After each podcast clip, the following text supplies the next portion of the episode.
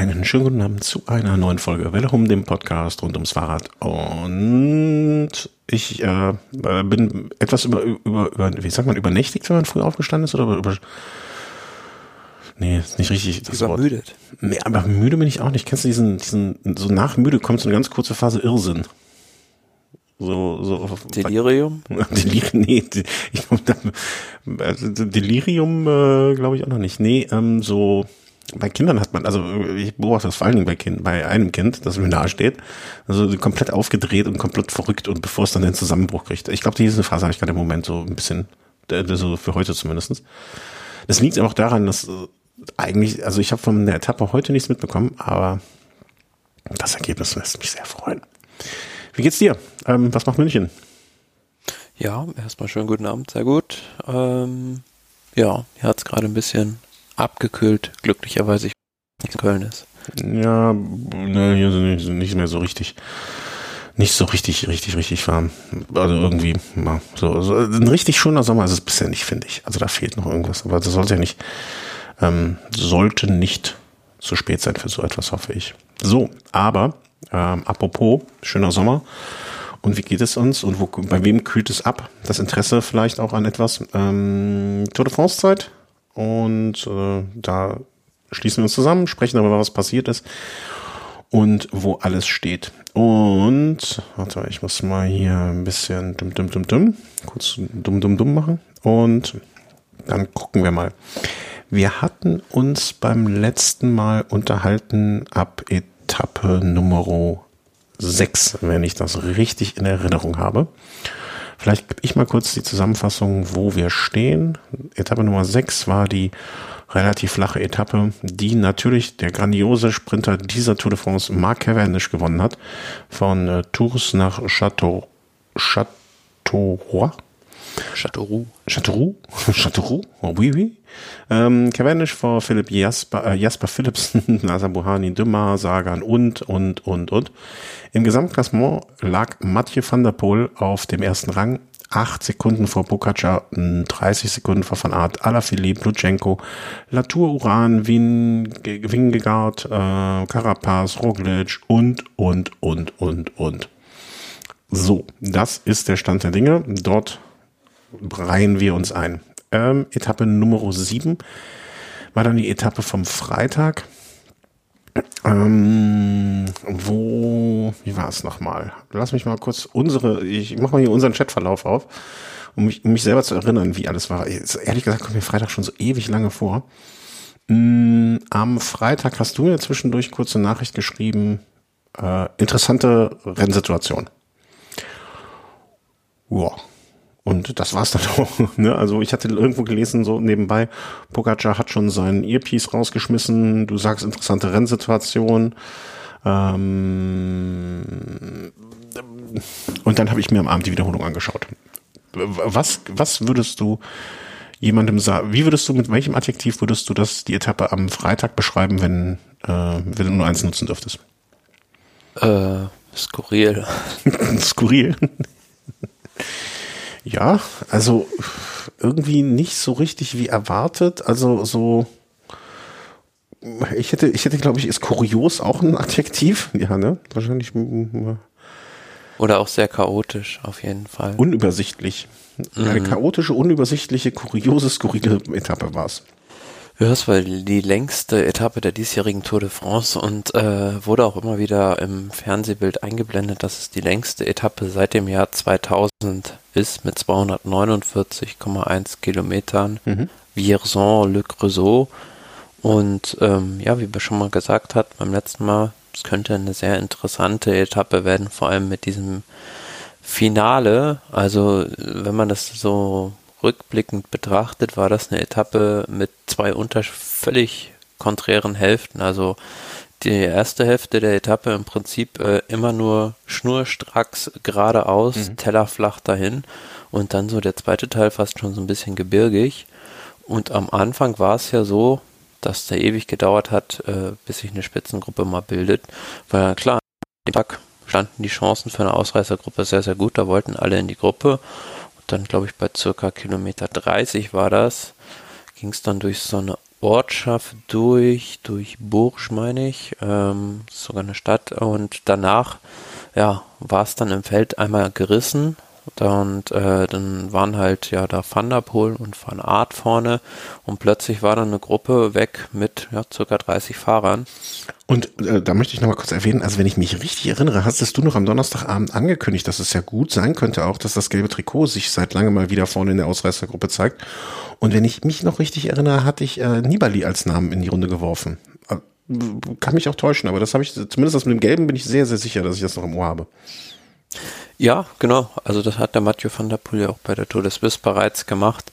Und an dem Tag hat er, hat er den Braten äh, in Richtung Ausreißergruppe auch richtig gerochen. Und natürlich war klar, aufgrund der Gesamtwertungskonstellation, dass der auf einen Fahrer, nämlich auf Wout van Art, ganz besonders aufpassen werden würde.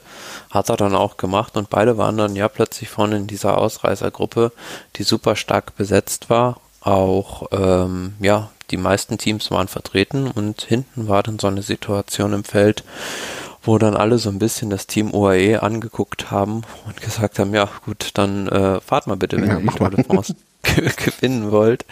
Und ähm, dann war mal so eine Lücke da von 30, 40 Sekunden und dann haben sie es halt mit der Brechstange, mit allem Mann versucht zu kreiseln, das zuzufahren. Haben sie natürlich mit äh, sieben Fahrern minus Pogacar, also noch, also ja, sieben Fahrer dann keine Chance gehabt, wenn mhm. vorne 30 kreiseln. Und so, ja, so haben sie es dann äh, sich darauf geeinigt, dass sie den, den Abstand einigermaßen konstant halten, also nicht zu groß werden lassen. Ich glaube, sieben Minuten waren es dann maximal. Und ja, aber natürlich vielleicht nicht so optimal für die Mannschaft, dass die da ja, gut 200 Kilometer von vorne fahren mussten an dem mhm. Tag interessantes, es war einfach ein tolles Bild oder ein interessantes Bild oder ein, ein, für mich auch völlig neues und das wurde auch in der Übertragung ja mehrfach dann gesagt, ähm, dass da der erste der Cross-Weltmeister vor dem zweiten der aktuellen Cross-Weltmeisterschaft einfach mal sozusagen den Straßensport übernehmen, ne? weil am Ende die zwei fuhren dann da teilweise auch miteinander, die kennen sich ja wie, äh, keine Ahnung, wie, wie Topf und Deckel. Und äh, ja, die waren dann auf einmal in zumindestens während des im, im virtuell und dann später auch im realen gelben Trikot und äh, Zweiter auf dem Podium. Also kann mich auch nicht erinnern, dass äh, so etwas mal, ich glaube Wolfshol war der nicht, der Lupo, der war auch mal relativ gut ähm, äh, bei der Tour gelegen, aber erster, zweiter von, vom, aus dem Cross-Weltmeisterschaft, so dann bei der Tour, äh, Cross, Cross leads, leads the Cycling, äh, hatte ich auch irgendwo gelesen. Ja, und wenn man dann noch so guckt, beispielsweise nach der Etappe, dann Dritter auch noch Kaspar Askren, könnte man meinen, so man wäre irgendwo bei den Klassikern, Flandern, hm. Rundfahrt oder so. Also die Klassementsfahrer hatten da noch nicht so viel zu bestellen. Das waren vor allem die Klassikerjäger, ja. die diese Aber erste Woche geprägt haben. Man muss halt auch sagen, wir sind jetzt äh, von den Etappen her bei Etappe 7. Also nochmal das erste Drittel und von diesem ersten Drittel war halt auch viel auf Klassikerterrain. Ne? Und das war halt in, in der Bretagne, ähm, was ja dann, sag ich mal, eher dem Terrain glich, wo solche Fahrer unterwegs sind, als es wirklich dann ähm, den, den, den, den, ähm, na, sag mal schnell, den, den Gesamtliedern ähm, entgegenkommend auch ins Gebirge geht. Also habe ich an dem Punkt nochmal drüber nachgedacht. Ähm, ist jetzt natürlich schwer mit dem, was danach alles gekommen ist, das jetzt nochmal vers zu versuchen, die damalige Position, die, die, den Blickwinkel einzunehmen. Aber ich finde, unter dem Gesichtspunkt konnte man an diesem Freitag der Tour wirklich nur sagen, hey, ähm, ihr habt da wirklich auch mal Fahrern die Möglichkeit ins gelbe Trikot zu schlüpfen gegeben. Ähm, ich gucke mir das Podium an, drei Fahrer, die sonst so selten vorne gewesen wären. Also von der Streckenplanung her, mh, hm, mal abgesehen davon, dass die Sprinter vielleicht nicht so richtig zum Zuge gekommen sind am Anfang, aber doch durchaus äh, eine interessante Tour. Ja, auf jeden Fall. Ja, ich weiß, du bist mit der Tour zu dem Zeitpunkt noch nicht warm gewesen. Ähm. Hat sie dafür gesorgt? Äh, nö, von der Etappe war ich ja begeistert. Also, und da soll noch mal einer sagen, äh, lange Etappen sind langweilig. Also ja. genau das Gegenteil war ja der Fall. Also das hat gezeigt, dass auch so eine lange Etappe äh, den ganzen Tag über Spannung bieten kann. Und die waren ja auch weit, weit unter dem Durchschnitt, ne? Also die sind ja auch gerast wie die Irren. Das muss man auch mal sagen. Ja, ja, das ist absolut richtig. Ja. Hinten gab es dann das Rennen der, ähm, äh, der Favoriten, also wie, wie so oft, ne, das Rennen im Rennen, äh, fünf Meter, äh, fünf Meter sage ich schon, fünf, Minuten ungefähr dahinter.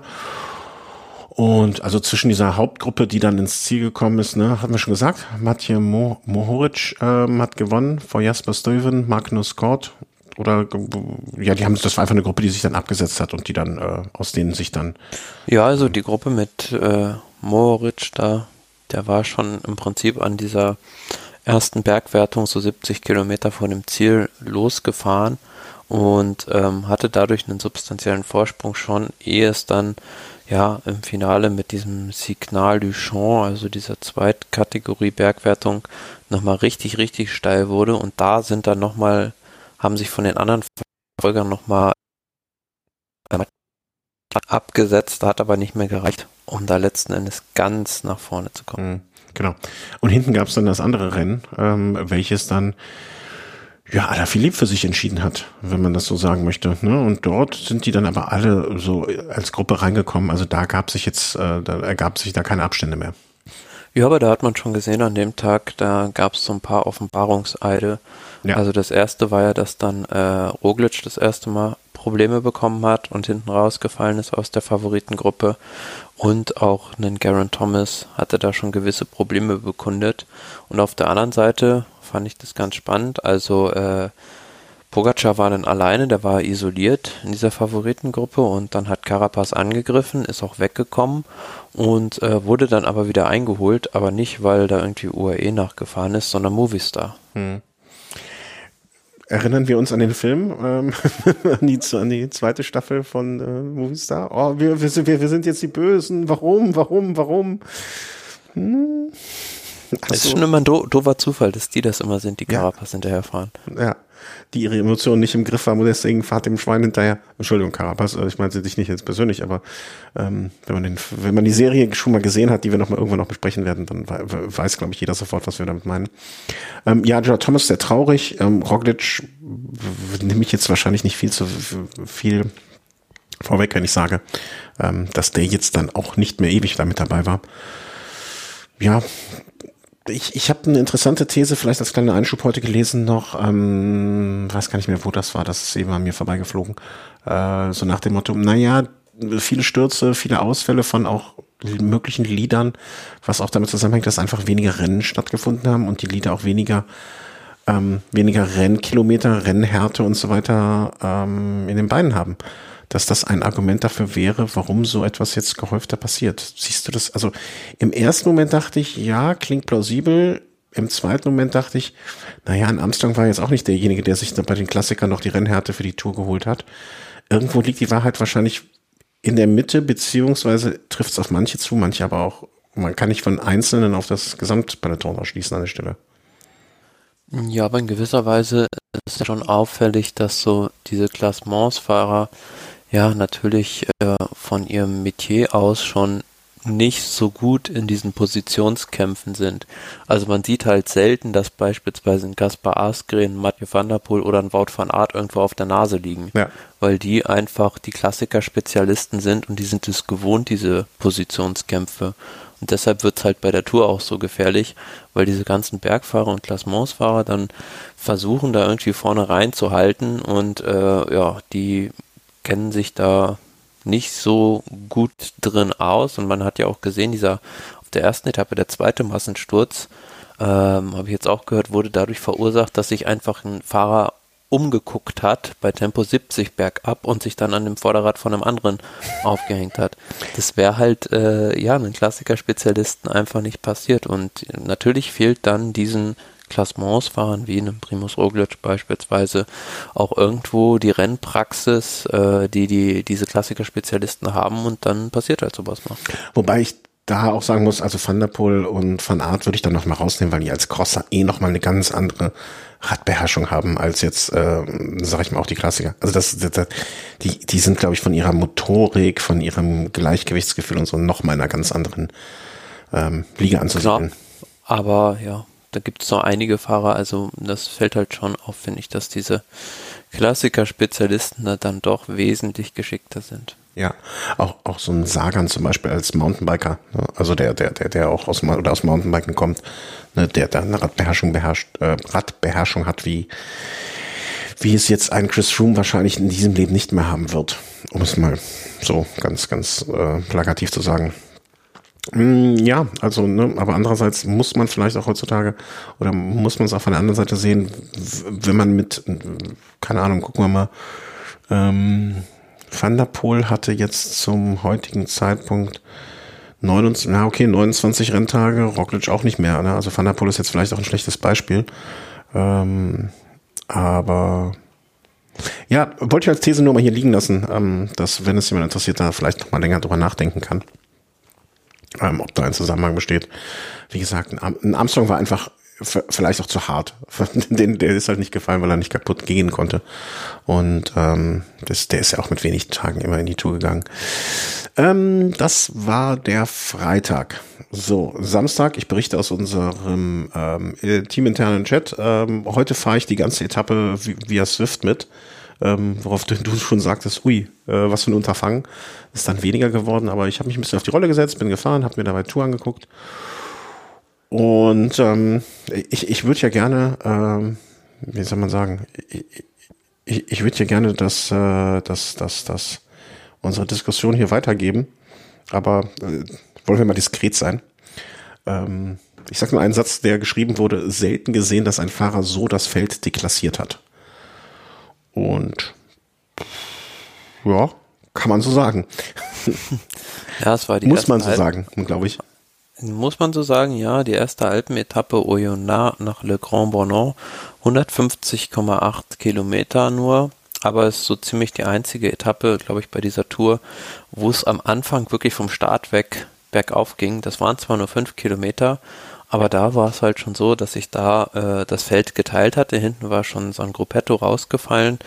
Unter anderem war dann auch so ein Garen Thomas in dieser hinteren Gruppe mit dabei, auch äh, ja Primus Roglic wieder dabei, die Sprinter natürlich und auch schon viele Helfer vom Team UAE von Tadej Pogacar. Und diese Gruppe äh, hätte man gedacht, gut, die rollen dann in der ersten Abfahrt von diesem ersten Berg äh, wieder rein. War aber nicht, weil vorne die Spitzengruppe sich ewig nicht gebildet hat und da haben dann teilweise, war dann sogar mal ein Pogacar da selbst in der Ausreißergruppe oder äh, andere Favoriten mit dabei. Also hat sehr lange gedauert, bis diese Favoritengruppe dann, äh, diese Ausreißergruppe dann sich gebildet hatte und ähm, ja, ähm, es war halt sehr schlechtes Wetter an dem Tag, muss man auch sagen. Also mein, Und ich äh, glaube, ich habe mich gerade ein bisschen zu Nase gestellt. Ja, also es haben auch Fahrer teilweise bitterlich gefroren, wie man hinterher gelesen hat, ne? Und wo man dann auch gesagt hat, ähm, wie kann es sein? Also in Valverde war da, glaube ich, einmal im Gespräch auch, ne? Das, das, das, ja, ja, das hat man sogar im Fernsehen gesehen. Also Ja. der war in der Spitzengruppe und äh, ich hat habe das, dann ich, ich habe es hinterher gelesen. Ich weiß nicht, ob ich im Moment aufmerksam. Ich habe ihn nur gesehen und ist der so zurück, hat sich zurückfallen lassen ähm, und ist dann um Klamotten zu holen oder so, ne? Und dann, da, also wurde auch im Fernsehen spekuliert, naja, wer ist alter, erfahrener Fahrer, warum kann er sich nicht richtig anziehen vorher und so weiter, ne? Aber ich glaube, da sind ein paar auch wirklich so ein bisschen am falschen Fuß erwischt worden bei der Ja, das wurde Einschätzung. der dann sogar über, über Radio Tour gesagt, dass äh, Valverde anhält, weil ihm kalt ist. Und äh, ist dann halt natürlich auch schwierig, weil die Mannschaften haben ja nur zwei Teamfahrzeuge.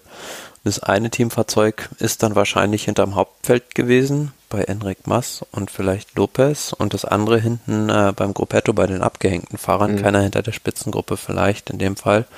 Und äh, ja, so musste er dann da warten und ähm, mit dem war scheinbar so kalt, dass er sich dann da erstmal was überziehen musste. Also Und wenn ein Valverde schon, also der ja wirklich nur mal einfach ein erfahrener, erfahrener Fahrer ist, dem sowas passiert, ne, dann kann man vielleicht auch dem einen oder anderen jungen Fahrern da wenig Vorwurf machen.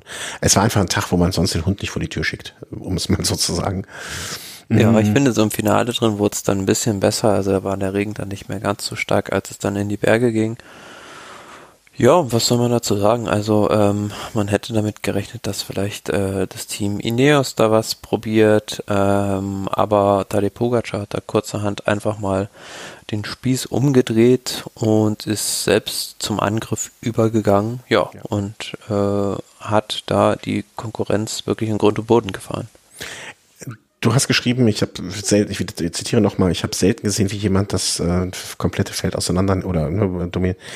Das war, also das war schon erschreckend. Und man hat auch hinterher gelesen, so nach dem Motto, na ja, man muss es vielleicht auch so einordnen, dass die anderen, dass der Abstand von Pogacar zu anderen vielleicht gar nicht bedeutet, dass Pogacar so unfassbar unwelt, unübermenschlich gut ist, sondern vielleicht auch, dass die anderen Konkurrenten derzeit einfach nicht so gut sind.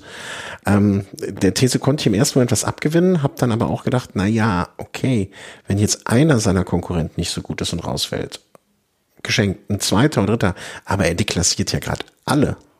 Also jeden. Also und nicht nur ein bisschen, sondern wirklich äh, mit einem, ähm, also ich will nicht sagen mit einem lachenden Gesicht, aber ähm, also er wirkt ja jetzt dabei nicht arrogant oder oder oder ähm, ähm, ähm, auf andere herablassend, runterschauend, aber nichtsdestotrotz, also das war eine Demonstration von Überlegenheit, weiß ich auch nicht, wann ich das letzte Mal sowas gesehen habe, außer wenn, äh, keine Ahnung, ähm, keine Ahnung, ich gegen meine Tochter ein Rennen fahre. Oder so. Das ist, das war auch naja, ich finde, das ist sehr schwierig, äh, diese Leistung zu interpretieren. Auf der einen Seite, wenn man sich mal die reinen Daten anguckt, ist das jetzt nichts, was Pogacar da gebracht hat, was nicht schon irgendwie da gewesen wäre. Also zum Beispiel Col de la Colombier, den mhm. letzten Anstieg auf der Etappe, den sind die beispielsweise 2018 Dan Martin noch ein bisschen schneller hochgefahren als er. Und auch im äh, vorigen Berg, dem äh, Col de la Rome, hat er, glaube ich, über 36 Minuten so um die 6,3 Watt pro Kilogramm gebracht. Das ist jetzt auch nichts, was nicht schon da gewesen wäre. Also das äh, habe ich gelesen, ist so ungefähr das Niveau äh, aus Matadors Zeiten. Und ähm, das ist ja jetzt nichts, sage ich mal, was irgendwo ja mutantisch anmutet. Mhm. Ich finde mhm. einfach ähm, dahinter das Niveau der Konkurrenten ist einfach nicht nicht das, was es äh, hätte sein sollen. Vielleicht liegt natürlich auch ein Stückchen weit daran, dass viele Fahrer schon durch äh, Stürze gebeutelt sind. Und wenn man sich da mal so die Kandidaten anguckt, ist eigentlich nur so ein Richard Carapaz, dem man das vielleicht noch zutrauen würde, mit Pogacar mitzufahren. Also ja, Rigoberto Uran, klar, ist jetzt immer noch super im Rennen, aber ist natürlich jetzt auch schon ein bisschen in die Jahre gekommen. Wilko was? Geldermann. Was, was, was? Willst du von uns alten Männern hier rumhacken oder was? Er ist 34. Ja, klar, aber. Äh, ja, klar, jetzt sagst du doch, ja, klar, es wird sich besser. aber ja, wenn man das so mal realistisch ja, einordnet, hat er vielleicht auch schon die aller, aller besten und vor allem diese Spritzigkeit nicht mehr so ganz und auch so Fahrer wie ein Kellermann, das ist halt, ähm, ja, vielleicht nicht die 1A-Geige der Rundfahrer, die da mitfährt. Also da fehlt halt beispielsweise ein Primus Roglic, ein Garen Thomas, vielleicht auch ein Richie Port in sehr guter Form. Ja, und ähm, Bernal. auf der Bernal, genau, der fehlt auch. Also wenn man das auch mal vergleicht, was wenn ich das noch richtig im Kopf habe, was Bernal auch beim Giro äh, an so Wattwerten gefahren ist, dann hätte der da wahrscheinlich sogar mitgekonnt mhm. und ähm, dann hätte man vielleicht auch da ein bisschen anders über diese Leistung von, von Pogacar noch geredet, was auf der anderen Seite mich wieder so ein bisschen skeptisch äh, stimmt. Ähm, am Ruhetag, jetzt gab es ein längeres Interview oder einen längeren Artikel über Thomas de Gent, der sich irgendwie geäußert hat, ähm, da kommen wir gleich noch zu der Etappe nach Tignes, dass er da versucht hat, irgendwie in die Spitzengruppe zu kommen und hat seine besten äh, Wattwerte ever gefahren und er hat gesagt, damit hätte ich sonst äh, in anderen Jahren das komplette Feld zerlegt und so konnte ich gerade im Feld irgendwie damit mitfahren. Also mhm. das ist äh, scheinbar das allgemeine Niveau viel höher, aber in der Spitze äh, stagnieren viele und Pogacar reißt oben aus. Mhm. Ja, man, man würde sich ja so gerne freuen. Man würde ja gerne an das alles glauben. Ähm, und noch möchte ich, äh, ne, die, diese Werte, diese Wattwerte, die lassen mich jetzt auch immer noch dran glauben, dass das wirklich ein sehr, sehr, sehr talentierter Fahrer ist. Der, und das meine ich jetzt in dem Moment noch erstmal wertneutral, der in einem Umfeld arbeitet, dem es ihm das ermöglicht, das abzurufen. Ne, das ist bewusst in, in, so vorsichtig formuliert und andererseits das Glück hat, dass er auf bei dieser Grand Tour zumindestens und nicht auf die Fahrer trifft, die ihm auch das Leben so schwer machen könnten, wie es vielleicht sonst möglich wäre. Oder die Fahrer das Pech haben. Ich glaube, so kann man das hoffentlich einigermaßen akkurat zusammenfassen. Ähm, ja, wenn man es wenn mal so positiv sieht, also ich finde es da sogar gut, was Tadej Pogacar macht. Das ist jetzt keiner, der wie damals, ja, Team Ineos äh, mit Froome irgendwie mit dem Rechenschieber fährt äh, und sagt, mhm. ja, bei Kilometer äh, 10 vor Ziel fahren wir jetzt mal alles auseinander, sondern Pogacar, der greift dann halt auch mal 50, 60 Kilometer vom Ziel an und äh, riskiert dann mal was und äh, fährt dann vorne weg. Hm, also ja. das finde es ist mir dann noch viel lieber als so ein äh, Zug am Berg, wie es den, wie es den früher gab. Ja.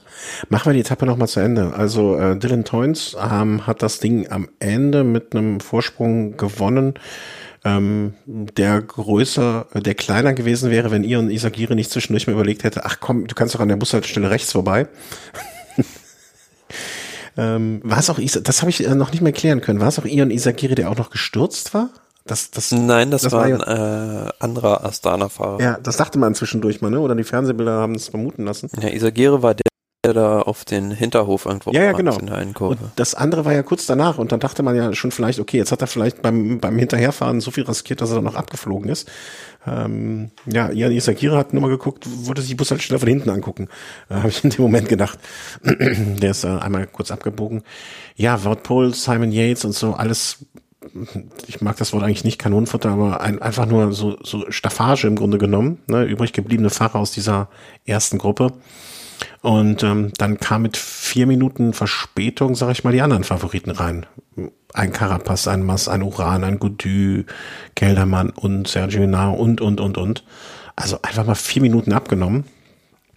Und ähm, ja, in der Gesamtwertung äh, heißt das ja auch, dass da ordentlich äh, Musik drin war. Ne? Also ein Carapaz, den man zum damaligen Zeitpunkt vielleicht noch am ehesten zu seinem ähm, äh, Konkurrenten gehalten hätte hatte als einfach mal Bam fünf Minuten. Das muss man sich einfach mal überlegen, an der, nach der achten Etappe hm. überlegen, gewinnen und fünf Minuten Vorsprung haben. Das ist eine Überlegenheit, da pff, auf der anderen Seite, wenn man äh, so guckt, der Platz dann ums Podium, äh, der Kampf dann ums Podium ist dann natürlich äh, wieder genau das Gegenteil. Das ist extrem eng. Ja, total. Aber dann, also man schaut ja nicht die Tour, um, um den Kampf um Platz zwei und drei zu sehen. Nee, wollte nur noch mal damit verdeutlichen, dass halt äh, dahinter, hinter Pogacar dieses Niveau unheimlich äh, gleich ist. Ja, ja, wie so eine homogene, homogene Masche, Ma Masche, eine homogene Masche von äh, irgendwie so sechs, sieben, acht Fahrern. Ähm, ja. Und bei der Etappe vielleicht auch noch bemerkenswert, was ja so viele hinterher gesagt haben, dass Pogacar da diese letzten beiden Berge mit einem großen Kettenblatt gefahren ist. Ja, dazu muss man aber auch sagen, ähm, der ist, äh, glaube ich, eine Übersetzung von 53, 30 gefahren oder 32, 53, mhm. 32. Und äh, das kannst du halt dementsprechend auch mit einem mit einem kleinen Kettenblatt dann fahren, mit einer bisschen anderen Übersetzung. Da ist, glaube ich, dann sogar die Kettenlinie noch ein bisschen günstiger. Und das ist ja sehr atypisch, dass man halt äh, vorne auf dem großen Blatt und hinten auf dem ganz, auf dem kleinsten Gang irgendwie fährt. Vielleicht hat er das gemacht, um es nicht noch arrogant zu wirken. Also entweder der hat es gemacht, um seine Dicke noch ein bisschen zu deklassieren, so noch in die Nase. Nee, vielleicht, vielleicht kann er einfach nicht richtig schalten. Vielleicht braucht er so, vielleicht wäre er der richtige Kandidat dafür, wo immer automatisch die Schaltung in die, den optimalen Gang einstellt. Ja, also mich hat's wie gesagt so ein bisschen gewundert. Ähm, dass er mit dem großen Kettenblatt gefahren ist. Wenn man es hinterher, also hat man das ja gehört, welche Übersetzung er da aufgelegt hatte. Hm. Daher hat sich das so ein bisschen relativiert, aber klar, zu, zu einem äh, im Radsportverein, wenn da einer anfängt und der fährt da irgendwie die ganze Zeit vorne auf dem großen Kettenblatt und hinten äh, auf dem kleinsten Gang. Äh, dann nimmst du ihm das Rad weg. Ja, dem, dem sagst du auch, äh, ja, das ist ein klassischer Anfängerfehler. Ja, eigentlich schon. Wobei ich letztens auch gehört habe, ähm, oder hat mir jemand erzählt, ich weiß gar nicht, ob ich das hier erzählt habe, schon bei, wenn du, wenn du beim Zeitfahren fahren die mittlerweile auch manchmal nur ähm, äh, ein Blatt vorne, ne? Und dann ein richtig großes, so ein 55er, 56er oder oder noch höher. Ähm, dass die eigentlich auch gar nicht planen, diesen Gang 55, 11, 55, 12 oder so zu fahren. Der wird wirklich nur in extremen Ausnahmesituationen dann bergab gefahren wenn es wirklich nur gerade geht, so, also, dass die auch dann den Gang vorne 55, 14, 15, 16 so ungefähr fahren als dicksten Gang. Einfach mhm. weil da die Kettenlinie dann ganz gerade ist und die Kraftübertragung optimal ist. Also das ist genau. auch mal so am Rande an der Stelle, falls wir da nicht schon mal drüber gesprochen haben und ich es vergessen habe. Mhm. Wenig überraschend in der Gesamtwertung Pogacar von Van Art, Lutschenko, Rigoberto Uran hat, das äh, möchte ich nochmal ganz kurz hier äh, nochmal, äh, wie soll ich sagen, äh, äh, hier nicht unerwähnt lassen, dass Rigoberto Uran von uns beiden als einer der Fahrer, dem wir die Daumen drücken, ähm, hier, ne, äh, also, ne, erwähnt wurde. Also Uran schlägt unser Herz für, für dich noch Gaudu und für mich noch Port. Also da sind wir uns unserem Herzenstipp zumindest gar nicht so schlecht. Mhm. Nö, der fährt eine absolut super Tour de France, fehlerfrei bislang und ähm, ja, er ruft das Maximum von dem ab, was man von ihm erwarten konnte. Mhm. Und er ist der zweitbeste Education First Fahrer, weil man darf nicht vergessen, vor ihm ist ja noch äh, außerhalb der Wertung, wie heißt er nochmal, ich kann mir den Namen nicht merken, McLellan? Leckler Morton. Ja, kann ich mir nicht merken. Ähm, der im Moment, soweit ich das weiß, irgendwie zwei Etappen Vorsprung, glaube ich, hat. Äh, auf seiner Tour alleine, ähm, self-supported, die Tourstrecke inklusive aller Transfers zu fahren. Immer noch, wie ich finde, unfassbare Idee, unfassbares Ding. Und ähm, ja, der hat jetzt die Halbzeit, glaube ich, schon geschafft. Ist auch zweimal die Montur hochgefahren und, und, und alles, was dazu gehört. Mit jedem Spaß. Mmh, genau, Gesamtklassement hatten wir, wir hatten schon, äh, hatten wir schon erwähnt, mmh, da, wer gewonnen hatte. Ja, Dylan Toynes hatten wir auch schon erwähnt ich sag mal, können wir zur nächsten Etappe kommen. Und da hatten wir angekündigt, naja, das sind hinten raus so ein Rollerberg, also was, da, da wird nicht so richtig was passieren zwischen den Gesamtklassementsfahrer. Andererseits, sie hatten ja vom Tag davor vielleicht mal so einen Moment, wo man sagen könnte, okay, wir haben jetzt was gut zu machen und wenn wir hier noch irgendwas machen wollen, heißen wollen, dann müssen wir jetzt auch mal anfangen. Ja, also die Etappe nach Tignes, Etappe Nummer 9, Cluset nach Tignes, äh, war dann die zweite und äh, zugleich gleich letzte Alpenetappe, auch wieder sehr kurz, 144,9 Kilometer. Aber ja, ich habe die Etappe auch so ein bisschen unterschätzt, muss ich ganz ehrlich sagen, weil das sieht auf dem Profil ja nicht so dramatisch aus, aber im Prinzip sind da nur so die ersten, ja, was sind das, 15, 17 Kilometer flach gewesen, dann ging es nur noch rauf und runter. Und ähm, ja, Rennen war wieder sehr intensiv ausgefahren. Ähm, irgendwann war eine Spitzengruppe weg. Und äh, ja, den hat man einen recht guten Vorsprung gegeben und ich glaube auch der Plan des Teams UAE war an dem Tage das gelbe Trikot abzugeben mhm. und es dem späteren Etappensieger Ben O'Connor zu geben. Aber ja, die anderen Favoritenteams, der hatten dann nicht so unbedingt Lust darauf. Die wollten im Schlussanstieg noch was probieren und dementsprechend O'Connor hatte, glaube ich, acht Minuten paar zerquetschte Rückstand und ähm, am Ende haben sie das noch zusammengeschmolzen auf, ja, was war es dann, zu Tadej Pogacar, sechs Minuten. Mhm. Ähm, da kam ja Pogacar wieder als bester der Favoriten rein. Somit hat es für ihn nicht ganz gereicht, ähm, um da das gelbe Trikot zu übernehmen, aber ist durchaus ein Fahrer. Ben O'Connor hat sich da auf Platz zwei der Gesamt durch seinen Ausreißversuch wieder vorgearbeitet, dem ich das auch zutraue, absolut da vorne sich äh, festzubeißen. Mhm. Ja, und ähm, es ist ja auch schön für die Franzosen, ne, jetzt einen Fahrer zu haben, dem sie da äh, Daumen drücken können. Vielleicht, das hätten wir vorher erwähnen müssen, denke ich, ähm, auch noch der Hinweis, äh, Roglic an dem Tag nicht mehr angetreten, äh, Van der Poel nicht mehr angetreten, ähm, aus unterschiedlichen Gründen, sage ich mal. Also für beide macht es keinen Sinn mehr. Das ist der gemeinsame, gemeinsame Grund von beiden ähm, Van der Poel jetzt nach Olympia und ich denke mal, Roglic will sich einfach auskurieren, will wieder gesund werden und wahrscheinlich auch die Tour so schnell wie möglich wieder vergessen. Also gehe ich mal von aus.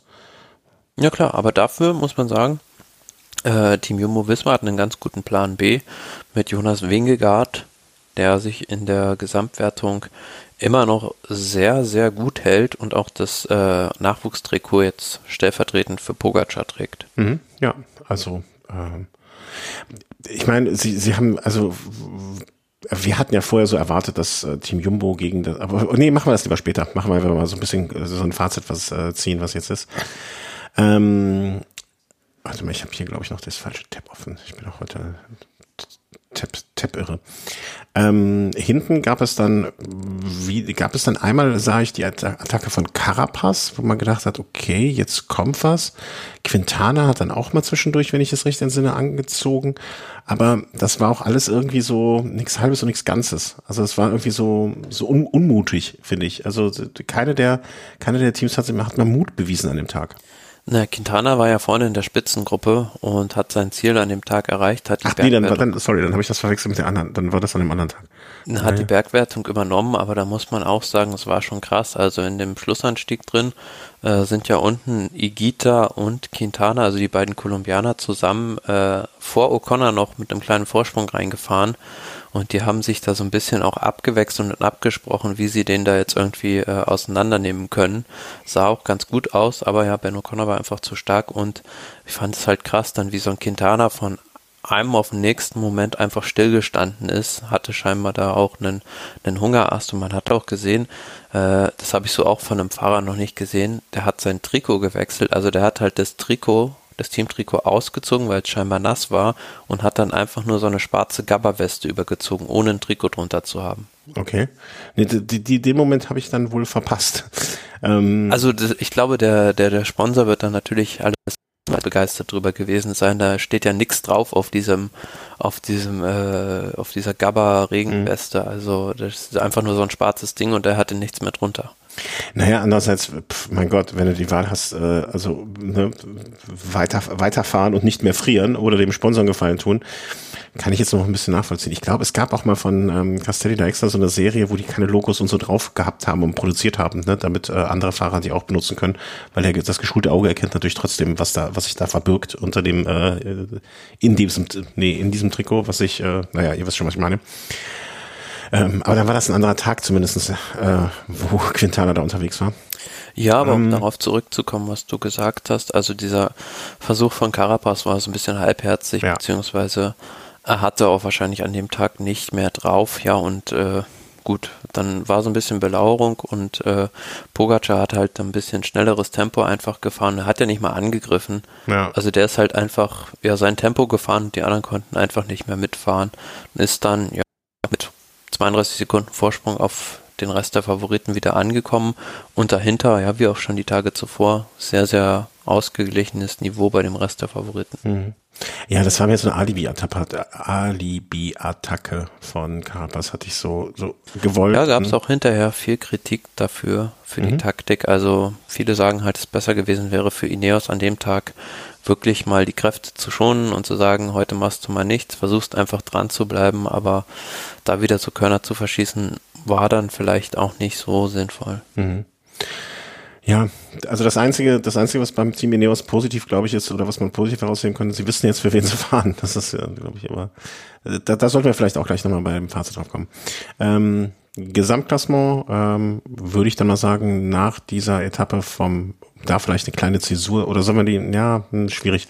Ja, was man natürlich noch sagen muss zu der Etappe, man sieht schon, wie hart das war. Also äh, hinten sind äh, alleine eins, zwei, drei, vier, fünf, sechs, sieben Fahrer haben das Zeitlimit verpasst.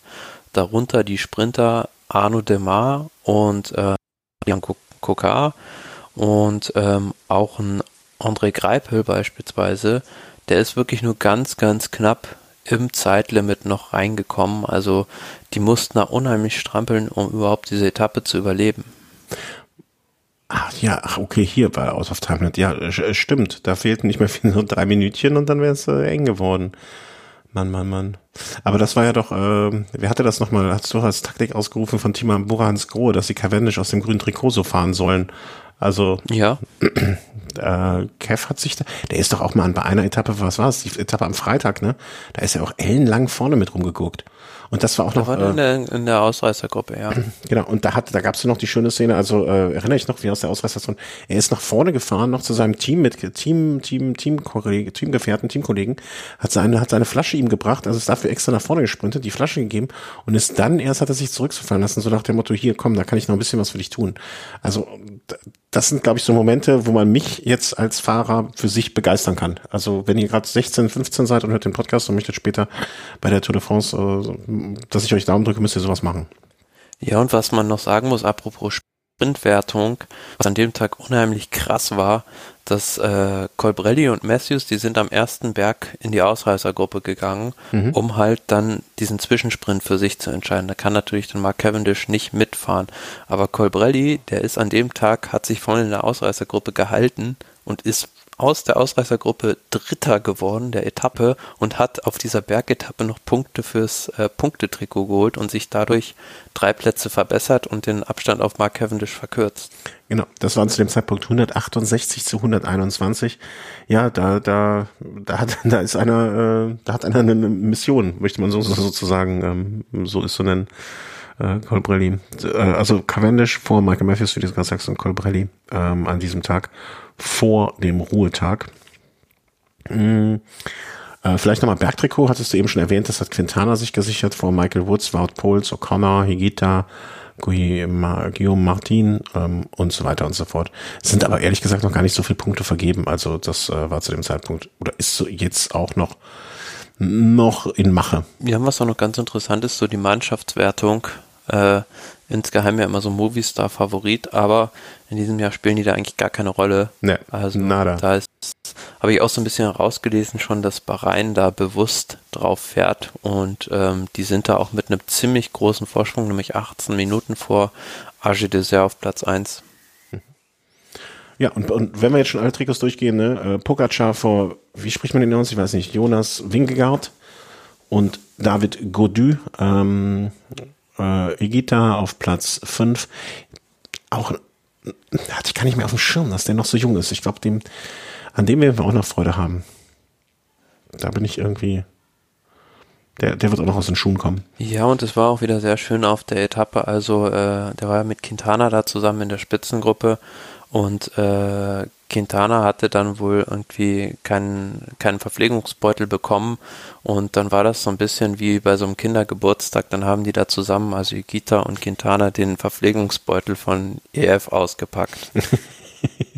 Und du, weißt gar nicht, wie sehr du gerade hier an meiner Realität dran bist, weil der letzte Kindergeburtstag, äh, der war, ist noch keinen Monat her, der hier gefeiert wurde. Ja, ja. Und da haben sich kleine sechsjährige Mädchen wegen solcher Beutel und deren Inhalt angeschrien.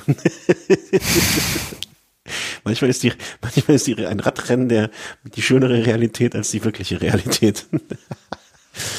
ja, ähm, äh, das war so der Zwischenstand äh, vor dem Ruhetag. Ich glaube, wir sollten den heutigen Tag, der ja nicht sehr, der sehr schöne Ereignisse mit sich brachte, aber im Grunde genommen jetzt von dem, was passiert ist, als solches ähm, gar nicht so groß war, sollten wir vielleicht jetzt schnell noch ähm, abhandeln, bevor wir zu einem Zwischenfazit kommen. Ich, ich bring's mal, ich versuch's mal in zwei, äh, in zwei Sätzen oder 20 Sekunden. Ähm, flache Etappe mit zwei Hügeln zwischendurch, über die alle drüber gekommen sind. Mark Cavendish wird da der Sieg äh, im Sprint so dermaßen auf dem Silbertablett über, überreicht, also eigentlich wie als wenn sich alle vorher schon überlegt hätten, okay, wir lassen ihn jetzt nochmal durchkommen, damit er dann in Paris den letzten Sieg holt, um dann ewiger äh, Tour de France-Sieger zu werden. Punkt. Ja, also wenn man einen Lehrbuchfilm äh, drehen könnte, wie fährt man einen Sprint an, im Finale die letzten sieben Kilometer einfach dieser Etappe reinhängen, wie der König da von vorne gefahren ist, das war absolut äh, schulbuchmäßig. Und es war auch sehr interessant, äh, heute im Finale drin, da war das, was wir schon so ein bisschen angekündigt hatten, nämlich der Wind hat dann eine gewisse Rolle gespielt, war sehr nervös, zwischendurch auch mal ein paar Windstaffeln und ähm, ja, aber in dieser ersten Gruppe hat dann äh, Mark Cavendish und der König haben da die Oberhand behalten. Ja, und damit hat er jetzt den 33. Sieg ich muss gestehen, äh, müssen wir, werden wir jetzt gleich nochmal sehen bei den, äh, bei der Vorausschau auf die kommenden Etappen. Ähm, ich glaube, ein oder zwei Sprintmöglichkeiten wird es noch geben. Aber mal ehrlich, wenn der mit 33 Siegen nach Paris fährt, dann wird doch Patrick Lefebvre am Vorabend der letzten Etappe mit dem großen Geldkoffer durch die, durch die Teams, Teamshotels fahren und fragen so, wo muss ich den hier abgeben, damit Marc morgen gewinnt? Ja, ich glaube, für ihn ist vor allem interessant, also das wird er, denke ich, wenn er nicht ausscheidet, auf jeden Fall noch einen Sieg holen, dass er gleich sozusagen äh, den Rekord für sich alleine hat. Ja. Ach so, ach so, sind es noch zwei, Entschuldigung, dann habe ich, hab ich mich verrechnet. Also er muss noch nee, zwei. einer, um noch gleich zu ziehen, aber um zwei, um sozusagen äh, Ah, okay, den okay. Rekord alleine zu haben. Na, dann hatte mein Fehler. Ich dachte, die wären schon gleich, gleich gezogen und es wäre jetzt sozusagen nur noch mal alleiniger. Ja, so oder so, dann geht, dann muss der Lefebvre halt zweimal um die Häuser ziehen mit seinen Koffern. Das war äh, auch noch äh, im Rahmen des Möglichen. Ich meine, ich glaube, also wie gesagt, ich habe jetzt auch noch mal ein paar Sachen im Nachhinein gehört. Äh, Cavendish, für mich zumindest ein Fahrer, dem man das wirklich, wirklich von Herzen gönnt. ähm, der Probleme hat in seiner Karriere, gute Zeiten und weniger gute Zeiten und äh, jetzt auf der Zielgeraden sowas nochmal zu machen. Ich, ich würde mich ja noch wünschen, dass, äh, dass er Greipel schlägt, eins gegen zwei auf dem Champs-Élysées, dann wäre alles perfekt. Ähm, Mehr, gibt's noch irgendwas? Ich habe die Etappe heute wieder sehen. Ich habe nur den Zielsprint gesehen, sonst nicht. Ja, was natürlich bezeichnend war, das äh, habe ich auch nur im Ticker gelesen, dass da sowohl Garen Thomas als auch Richie Port wieder gestürzt sind. Ja, also Tradition ne, muss man pflegen. Ähm, also ja. dieses Team Ineos und das Team äh, Jumbo, eigentlich die beiden großen Gegenspieler von UAE, die sind schon so dermaßen äh, ramponiert und lediert, dass, ja, also die müssen eigentlich nicht mehr mit dem Rad, sondern mit dem Krankenwagen fahren. ja, so ein, so, ein, so ein Bierbike, weißt du, alle so nebeneinander sitzen und es dann gut geht. Übrigens ein Name, den man auch sehr häufig schon gelesen, gehört hat äh, während dieser Tour. Chris Froome. Wo, was macht eigentlich Chris Froome? Ist er noch da? Also ich habe mich die Tage auch schon mal gefragt, ist Chris Froome überhaupt dabei? Im Fernsehen hat man ihn kaum gesehen. Ähm, was macht eigentlich Chris Froome? Nicht viel, habe ich mir dann äh, sagen lassen. Also ja, man sieht ihn schon öfter. Also äh, A, wenn er natürlich zurückfährt und auf der anderen Seite hat er ja auch auf der Etappe äh, nach Tinje, auf diesem ersten Flachstück hat ja Israel Startup Nation versucht, das Feld zusammenzuhalten, damit dann im Berg drin äh, Michael Woods und Dan Martin in die Ausreißergruppe gehen können. Da hat Chris Froome auch vorne mal Tempo gefahren.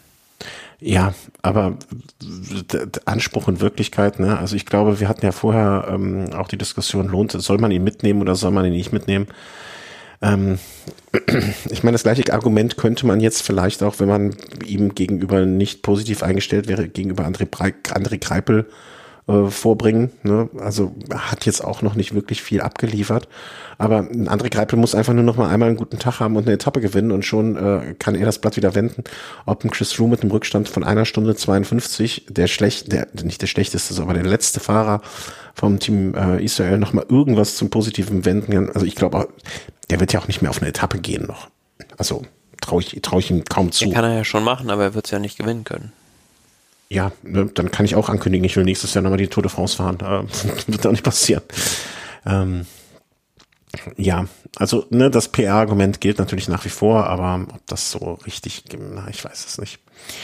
Äh, wie sind wir jetzt auf Chris Froome gekommen? Ähm, muss ich gestehen, weiß ich nicht mehr. Wir hatten den Zwischenstand schon gegeben, Pogacar für O'Connor, für Uran äh, und so weiter und so fort würde ich sagen, sollen wir mal ein Fazit? So ein, oder erst Vorausschau oder Fazit? Du darfst aussuchen.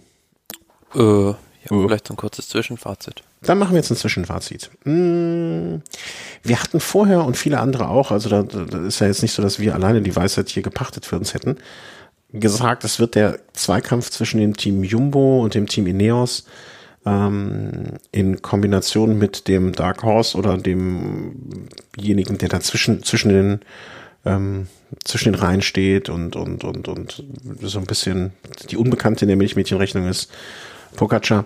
Ich würde sagen, nach jetzt so dem ersten, ersten Drittel des Ganzen kann man getrost sagen, lag man ziemlich daneben. Nicht ziemlich daneben, aber schon einigermaßen daneben. Ja, also ähm, man muss natürlich leider sagen, dass das Rennen äh, ums gelbe Trikot jetzt, wenn äh, Pogacar da nicht irgendwie äh, stürzt, erkrankt wird oder sonst ein Unglück ereilt, äh, mehr oder weniger entschieden ist. Ja. Und ähm, ja, man muss auch sagen, leider bedingt durch diese erste Woche, durch diese vielen Stürze, ist es dann jetzt nicht mehr so spannend. Also ähm, ums Podium, klar, aber ähm, dahinter da ist halt noch alles offen. Aber eben schon gesagt, ne, wir schauen uns ja nicht die Tour an, um den Kampf, Kampf um Platz zwei zu schauen.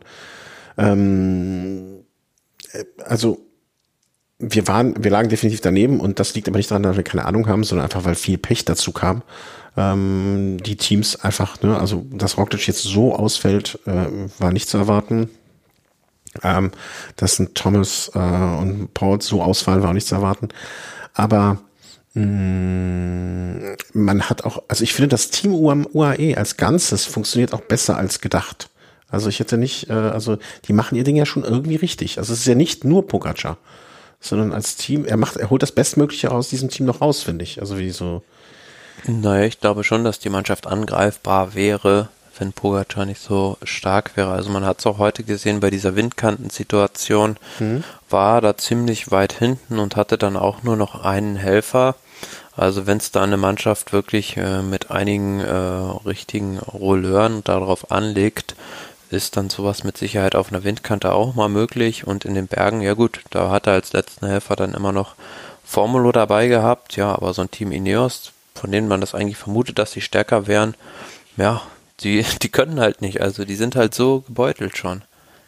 Ja, gebeutelt, aber das, es, es kann ja nicht, also ich, ich weiß ja, wie du das meinst, ne? Also das ist auch vollkommen richtig beschrieben, aber das, das kann doch nicht, das kann doch nicht, das kann doch nicht angehen. Wo ist denn Team Bora? Wo ist denn Team Astana? Das, wo, wo sind die denn alle? Also ne, muss ich mich jetzt, also ich hoffe ja jetzt schon fast auf das Team Agir Dessert. Ich überlege mir schon Zitronen zu kaufen, um das zu belohnen. Also, weißt du, wo sind die alle? Also, was machen die? Also, das kann ja nicht sein. Die, die können doch nicht jetzt alle schon den, äh, den sprichwörtlichen Sand in den Kopf stecken. Ja, für die Gesamtwertung schon. Also was sollen die da noch groß ausrichten? Äh, wenn du jetzt siehst im Klassement, also Ben O'Connor, klar, der hat zwei Minuten eins Rückstand, aber der ist froh, wenn er jetzt Platz zwei hat. Rigoberto Uran wäre auch froh, wenn er irgendwo auf dem Podium landet. Also äh, ja, Carapaz, der die Tour gewinnen will, der hat fünfeinhalb Minuten Rückstand. Also da wird es auch schwierig, noch was zu richten. Auch ein Enric Mas, der jetzt Sechster ist in der Gesamtwertung, der kann auch ums Podium kämpfen, aber der ist auch auf dieser Etappe nach Tignes recht schwer gestürzt und äh, halb invalide. Und mhm. Wilko Keldermann beispielsweise, Team Bora, ja, die werden auch nicht großartig offensiv fahren ähm, oder höchstens mal versuchen, irgendwie Platz 5 noch anzugreifen. Aber das ist doch traurig. Ja, so ist das leider. Sagt, also die, sagt der Radsportromantiker in mir. Das, wie, wie wir schon gesagt haben, das Niveau hinter Pogacar ist halt wirklich nicht vergleichbar mit anderen Tour de France Austragungen. Mhm. Also geht's nur wie damals ähm, mit, ich komme jetzt nicht auf den Namen, hätte ich schon nicht der Fisch hier Jessen. Man musste einfach Lebensmittelvergiftung für Pogacar. Das ist das einzige Mittel, um es noch, noch mal wirklich spannend zu machen. Oder wir freuen, oder wir, wir, wir gucken jetzt voll Spannung auf Cavendish und gucken, ob er noch seine sein alleinige ähm, Leaderschaft da holt. Äh, aber das, mich macht das ein bisschen traurig, dass wir jetzt so schon, ich will nicht sagen aufgeben, ähm, aber du kannst dich als Team doch auch, also ne, ich überlege jetzt gerade die ganze Zeit, welche Motivation könnte man einem Team noch geben, um nochmal jetzt irgendwie anzugehen. Aber dann, dann, als Sponsor könnte ich dann auch sagen, wer bin ich denn jetzt hier? Welcher von den Sponsoren bin ich doch? Äh, ne, ich bin jetzt der Hans Grohe. Ich rufe jetzt beim ähm, äh, Denk an und sage, pass mal, ist mir scheißegal, ob ihr jetzt Fünfter werdet oder Zehnter oder auch meinetwegen, ihr habt keinen in den Top 20. Ist mir vollkommen egal, aber liefert eine Show ab. Weißt du, so, so etwas in der Richtung vermisst. Ja, aber da ist wahrscheinlich teamintern eher die Richtlinie, ja, wir fahren jetzt lieber um Platz 7. Ja, ja, eben, genau, genau, genau, genau. Und das ist, glaube ich, was für beide, uns beiden furchtbar auf den Zeiger geht. Ja, und man muss auch sagen, so die Entscheidung, Emanuel Buchmann mit zur Tour de France zu nehmen, hat bislang überhaupt gar nichts gebracht. Also der fährt ja nicht um Etappensiege mit, also fährt eigentlich nur hinterher im Prinzip. Dafür abgehängt. Und Peter Sagan, klar durch den Sturz, auch so ein bisschen angeschlagen vielleicht, aber man muss auch sagen, das grüne Trikot wird wohl nichts mehr werden. Also er hat da weit über 100 Punkte schon Rückstand mhm. auf Mark Cavendish. Also das kann er da auch nicht mehr umbiegen. Etappensieg sieht auch schwierig aus für Sagan. Das Einzige, was halt für die noch bleibt, ja, ist wie gesagt eine sehr gute Platzierung für Wilko Keldermann in der Gesamtwertung. Also ich glaube, das Team Bora Hansgrohe fährt nur noch mit um, also die fahren nur noch schnell, wenn es darum geht, dass sie abends im Hotel das Essen einigermaßen warm kriegen. Das ist, also, ne, also tut mir auch leid, mir tut es da um jeden einzelnen Fahrer dann auch so ein bisschen leid, ne? Also Mannschaftswertung ist auch alles für einen Eimer. Ich, ich weiß nicht, was da los ist. Also das, und das meine ich jetzt nicht auf ein Team betreffend, sondern eigentlich auf viele. Dass sie sich alle so, also ich würde versuchen, ne, und das einzige Team, wo ich immer noch so ein bisschen denke, vielleicht ist so ein bisschen deren Spirit in die Richtung geht, ist das Team Education First die, dann, mhm. die, die sagen, hey, mein Gott, ob ich jetzt Fünfter, Zehnter oder 15. werde, ist mir egal, ich möchte ein bisschen eine Show machen. Auf der anderen Seite muss man ja auch sagen, das ist jetzt gerade mal die Hälfte der, der Strecke gefahren oder der Etappen gefahren, besser gesagt. Und äh, ja, kann immer noch viel passieren. Also ja, ähm, klar, ich hoffe es.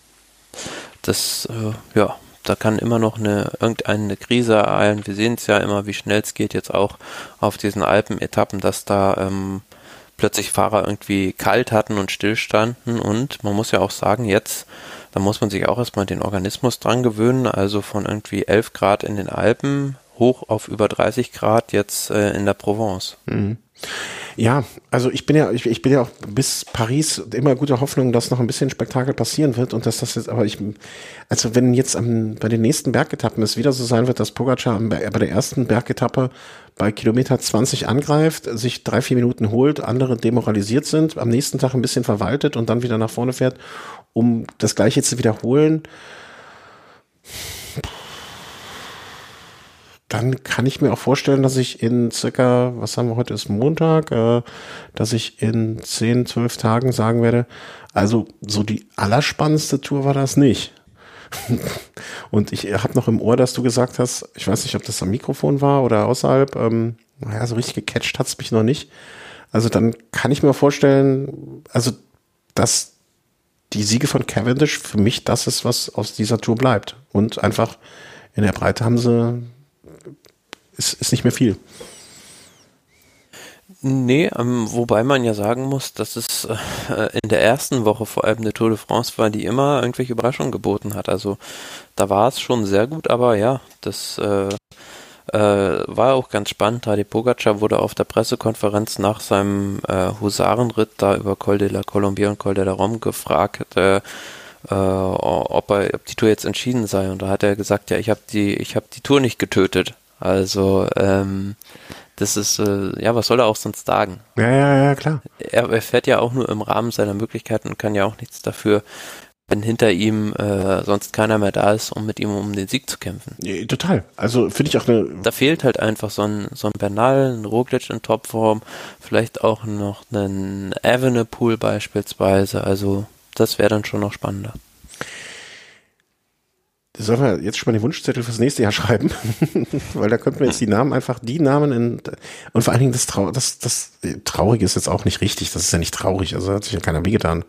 Ähm, es, es gäbe ja die Möglichkeit, aber irgendwie, ach, ich will mich aber auch noch nicht abfinden. Ich, klinge, ich klinge jetzt so negativ, das will ich ja gar nicht. Ich hoffe, man, man sieht es mir nach. Ähm, ich, ich, ich, ich sehe nur, dass da nicht, also ich habe den Glauben ein bisschen daran verloren, dass da noch besonders viel passiert.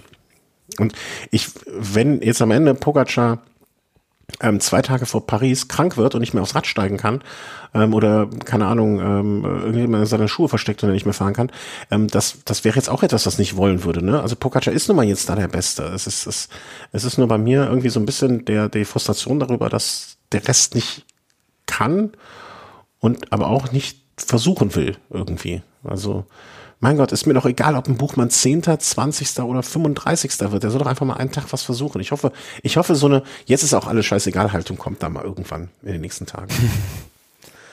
das würde mich freuen.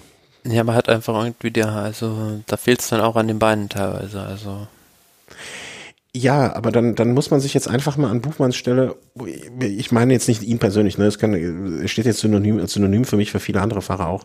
Da muss man sich jetzt einfach mal zwei Tage, drei Tage auch ein bisschen rausnehmen, entspannt fahren, um dann mal einen Husarenritt zu machen, ne, und, und ja, okay, dann gehst du auf einen Etappensieg, aber dann auch wenigstens das mal mit ein bisschen, bisschen Style. Alles schwierig. Naja, haben wir jetzt genug gemeckert? Klingt das so negativ alles? Ist doch eine tolle Tour, oder?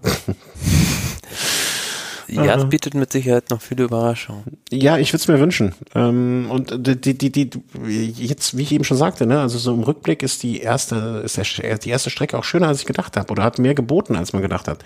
Auch die unschönen Dinge, ne, die ja auch irgendwo leider Gottes mit dazugehören. Nun ja, ärgern wir uns nicht, sondern machen einfach das, was wir können und sprechen weiter drüber. Und die soll man ja nicht glauben, dass wir so frustriert sind, dass wir aufhören, darüber zu sprechen. Also so, so kommen sie uns da auch nicht weg. Das ist, das muss auch klar sein. Ähm, sondern auch so ein bisschen mal gucken, was in den nächsten Tagen so hier passiert, was man uns da versucht als versucht als Rennen zu verkaufen. Ach, äh, ich mach mal hier den, die Tour Tour Short. Was ist das denn? Ich mache mal Tour de France Seite auf. Steht wahrscheinlich Pogacar als erster. Gehe ich mal von aus. Äh, offizielle Webseite. Heute, übrigens Tag der Aufnahme, ist der Montag, der 6.7. Nee. Schwachsinn, heute ist Dienstag, der 6.7. Dienstag, 6.7. Ja. Puh. Morgen ist der 7.7. Eine mir nahestehende Person hat Geburtstag, das freut mich. Und wer wird morgen ihr zum Geburtstag, zu Ehren ihres Geburtstags einen Sieg einfahren? Ich behaupte, das wird eine Ausreißergruppe. Und zwar geht es morgen zweimal über den Mont Ventoux. Mhm, toller Tag. Ich, ich bin so verrückt, nochmal zu sagen, dass ich entweder Yates oder Nibali da morgen sehe. Sicher mit keine, keine schlechten Tipps. Ich würde jetzt auch nochmal so einen Fahrer wie Alaphilippe dazu nehmen. Oh ja, ist auch gut. Auch gut. Sehr gut. Ja, und hinten? Und, ähm, hinten? Was tut sich hinten? Nix. Schwierig, ne? Also wenn man, ich habe jetzt gerade mal so nebenbei ein bisschen recherchiert, wie das Wetter so werden soll. Mhm. Und da kann es durchaus sein, also heute sind die Fahrer ja kurz, äh, also sie sind ins Ziel gekommen und kurz danach kam dieses Unwetter runter. Und äh, da könnte es morgen wirklich, äh, wenn ich das richtig interpretiere, auch regnen. Also das könnte dann lustig werden mit dieser Abfahrt vom Mont Ventoux runter. Und auch der Wind soll da ordentlich blasen wird mein Traum doch noch wahr, dass sie einfach oben Schluss machen? Weißt du, was mein größter Albtraum wäre? Noch schlimmer. Die machen beim Chalet Renard, machen da dann schon Schluss. Ah. Bei der ersten, bei der ersten Überfahrt Chalet Renard machen wir Schluss, weil oben wird es zu windig. Dann, dann weiß ich auch nicht, was ich mache. Weiß ich in die Tischkante oder so. Ja, aber wie gesagt, das ist äh, noch so ein Faktor, aber realistisch gesehen glaube ich, dass da äh, bei den Favoriten eher Pogacar noch ein bisschen, bisschen Zeit rausholt. Vielleicht holt er auch noch ein bisschen was raus im Anstieg und macht dann in der Abfahrt äh, langsam wartet auf die anderen. Einfach, einfach, meinst du, einfach noch moralisch so eine Kelle mitgeben? Ja, um kein Risiko einzugehen. Ja, ja, nee, klar. Also der wird dann sein Tempo runterfahren. Und selbst, ich, ich glaube, selbst wenn die da als Gruppe hochkommen, mein Gott, wenn er da 30 Sekunden verliert oder so und dafür ein bisschen weniger Risiko eingeht, das wäre absolut nachvollziehbar und auch richtig. Insofern, ähm, ja, eigentlich ein, könnte ein schöner Tag sein. Also ich finde es halt schade, also den zwar ist gut zweimal die Überfahrt über den Mont Ventoux, aber die erste Überfahrt halt über diese komplett leichte Seite. Mhm. Oh, das, das finde ich nicht so schlimm. Das finde ich gar nicht so schlimm. Also zweimal über die gleiche Seite fände ich jetzt auch, also lässt sich wahrscheinlich auch nur, ja klar, alles restlich irgendwie realisieren. Das finde ich nicht so schlimm, dass man oben am nicht aufhört. Das finde ich viel schlimmer. Das macht mich, äh, das macht mich wütend. Weil, mal ehrlich, ey, also ähm, bist, du, du fährst ja nicht auf Swift, ne? Das ist ja nicht dein Ding, was ja auch in Ordnung ist. Ähm, ich bin mal, äh, Demo von Tu kannst du bei Swift auch hochfahren, ne, mit äh, den Herrn Timmer, also hier der Podcast-Kollege von Velo Snack und noch einem Arbeitskollegen hochgefahren. Wenn du dann oben angekommen bist, ne, beim Swift-Fahren, also auf der Trainingsrolle, kannst du natürlich bergab, also du kannst jetzt noch beschleunigen, aber das macht ja keinen Sinn. Ne? Also mm. ob ich da jetzt mit 60 Kilometer oder mit 65 Kilometer runterfahre. Vor allen Dingen, wenn es mir ja auch kein, ich sag mal, fahrerisches Geschick abverlangt, weil ich muss ja nicht lenken. Ne? Also die Computerfigur fährt ja einfach gerade runter. So, und wenn ich mir dann denke, okay, ich weiß gar nicht, wie lange ich gebraucht habe, ich glaube so eine Viertelstunde, 20 Minuten, dass ich jetzt nochmal bei diesem Rennen am Ende, vielleicht bei schlechtem Wetter, auch nochmal 15, 20 Minuten Vollgas darunter brettern muss, um vielleicht eine Position, um, um dass ein Emanuel Buchmann in die Top 10 kommt und volles Risiko dafür da geht, da stellen sich mir die Nackenhaare auf. Ja.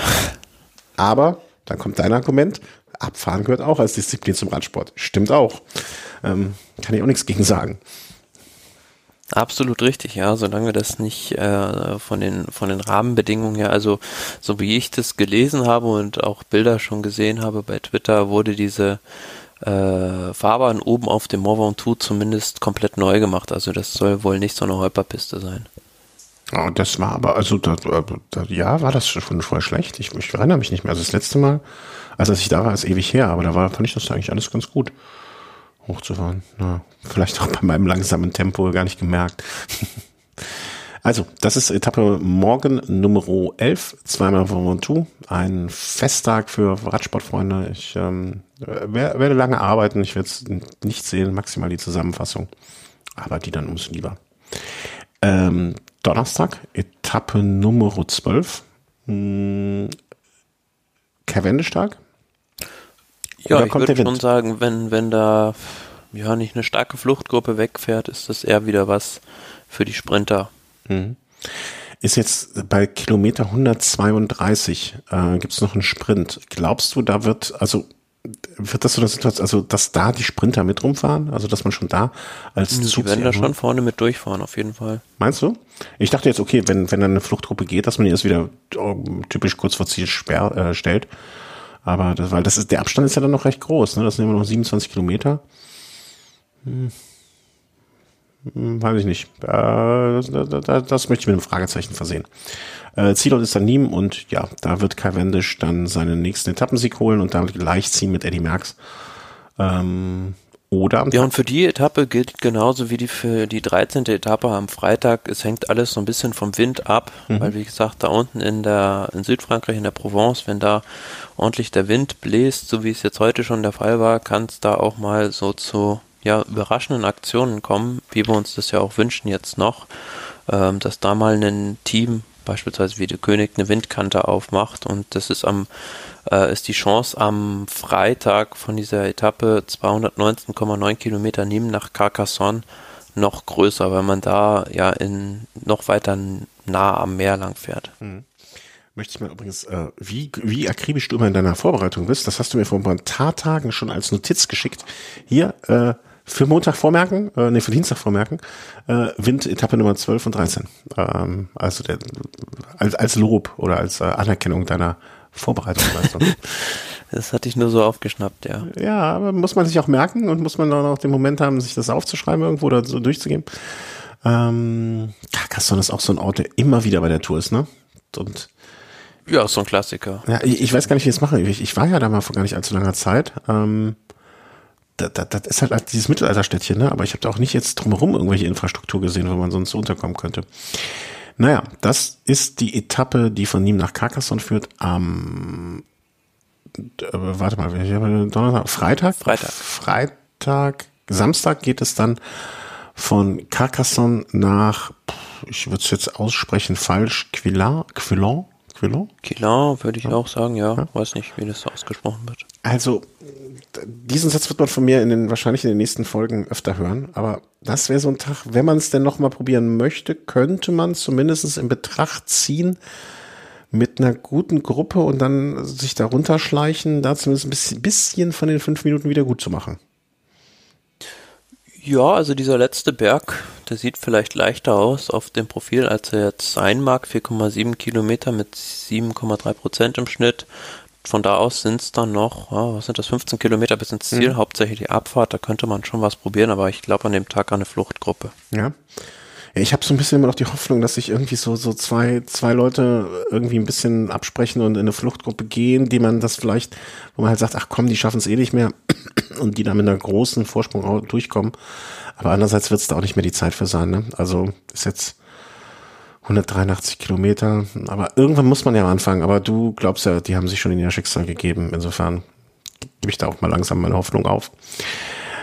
Ja, und dann am Sonntag auch wieder so eine Etappe, wo ich sagen würde, könnte schön werden, muss es aber nicht.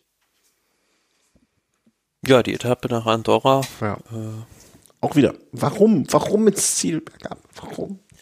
Ja, verstehe ich auch nicht so richtig, aber äh, vielleicht will man einfach noch einen Anreiz für diese Bonussekunden auf dem letzten Berggipfel schaffen. Ich weiß es nicht. Ähm, kann auch einiges passieren, muss aber nicht. Ja. Vor allem geht's dann auch mal richtig hoch, ne? Also das ist, glaube ich, der höchste Anstieg, äh, äh der letzte, der vorletzte an dem Tag. Port Valera, ja. Ja, mit zweieinhalbtausend. Das Souvenir Henri de Grange auch. Also wo es diese Sonderprämie dann immer gibt. Äh, ich glaube, das sind irgendwie 5000 äh, Franc, hätte ich fast gesagt, äh, Euro. Meinst du Euro oder Franken? Äh, rechnen die in Franken ab? Die müssen die Bei der Tour de France wird, glaube ich, in Euro abgerechnet. Nur wenn es eine UC Strafe oder eine ah, okay, okay. ist, dann wird es ja immer in Franken abgerechnet. Ah, okay ja, könnte eine interessante Etappe werden, aber immer bergauf, bergab, aber auch immer nur so ein bisschen bergauf. Also das ist jetzt so eine Etappe, ich weiß nicht, wie viele Höhenmeter die hat, aber gib, gib uns zweimal noch zwei Wochen Training und dann würden wir die auch fahren können, glaube ich. Nee, glaube ich doch nicht.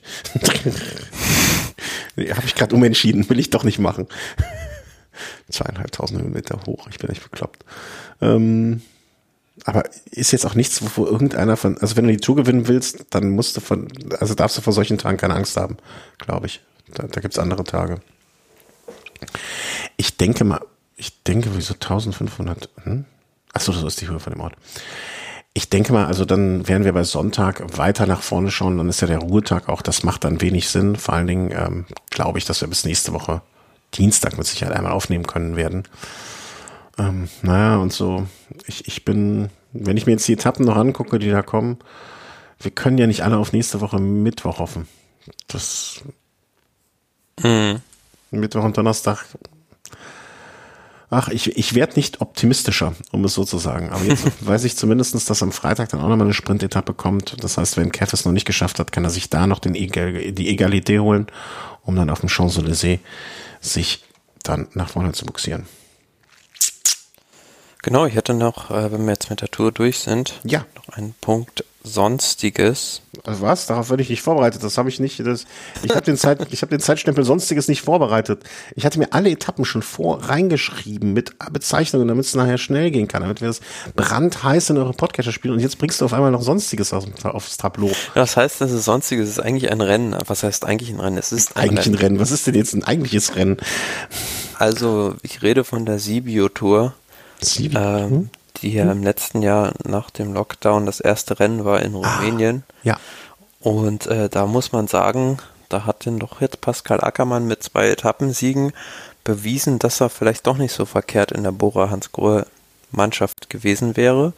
Und was ich immer besonders schön finde bei dieser Rundfahrt, weiß nicht, ob du diesen Berg kennst, Balea Lack.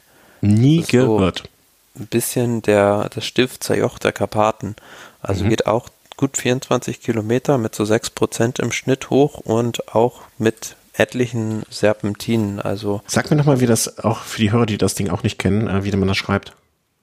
Balea-Lack. B-A-L-E. Was? B-L-A-E? B-A. Bora, Anton, Ludwig, Erika, Anton. Balea. Und dann? LAC, Lack. Ha, nie gehört. Gucken wir mal. Balea Lack. Es ist eine, denke ich, der schönsten Straßen in Europa. Also wenn man da mal die Gelegenheit äh, hat, da zu fahren, selbst mit dem Rad hochzufahren, das ist oh ja. ein Ziel, was man sich auf jeden Fall setzen sollte.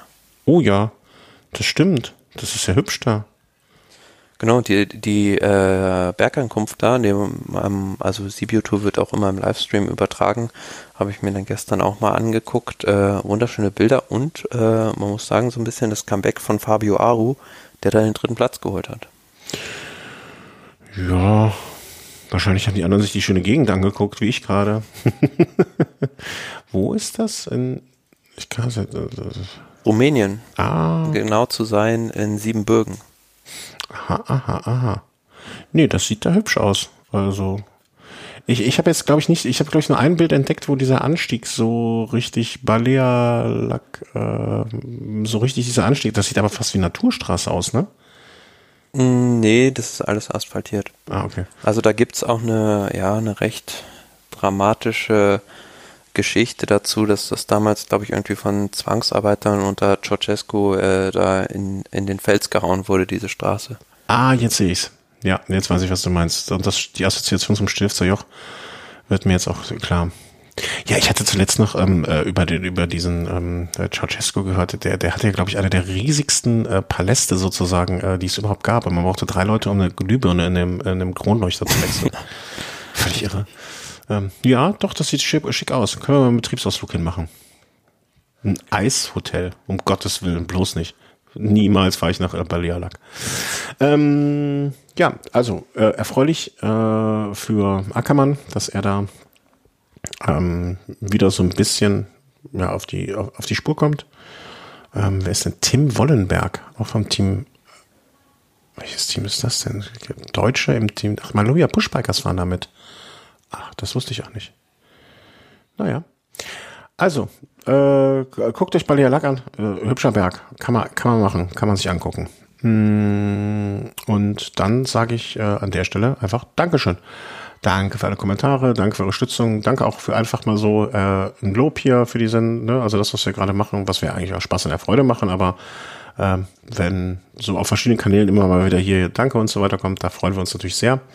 Mm, danke auch für jede finanzielle Unterstützung, also entweder durch eine Spende, durch Zeit via ähm, na, Auphonic, die uns geschenkt wird, wenn ihr über unsere Seite, über den Amazon Affiliate Link bestellt, macht ihr uns nicht reich, aber Herrn Bezos auch nicht reicher und äh, tut uns ein bisschen was Gutes, dass wir Equipment kaufen können und und und äh, so Geschichten wie ich muss dem Thema zum Beispiel noch ein Paket schicken mit etwas, kann ich ihm dann auch davon schicken. Und und und und. Vielen herzlichen Dank dafür und ja, jetzt drücken wir uns die Daumen, dass die Tour nochmal spannend wird, oder? Ich glaube, das ist so das Entscheidende. Auf jeden Fall. Ja, und das wird sie. Davon gehen wir jetzt einfach mal aus. Das haben wir jetzt hier auch. Ich hatte, beim vorletzten Mal hatten wir, glaube ich, den Sieg von Cavendish entschieden. Dann entscheiden wir jetzt, dass die Tour wieder spannend wird und zwar ohne, dass Roglic etwas Schlechtes widerfährt. Tschüss. Tschüss.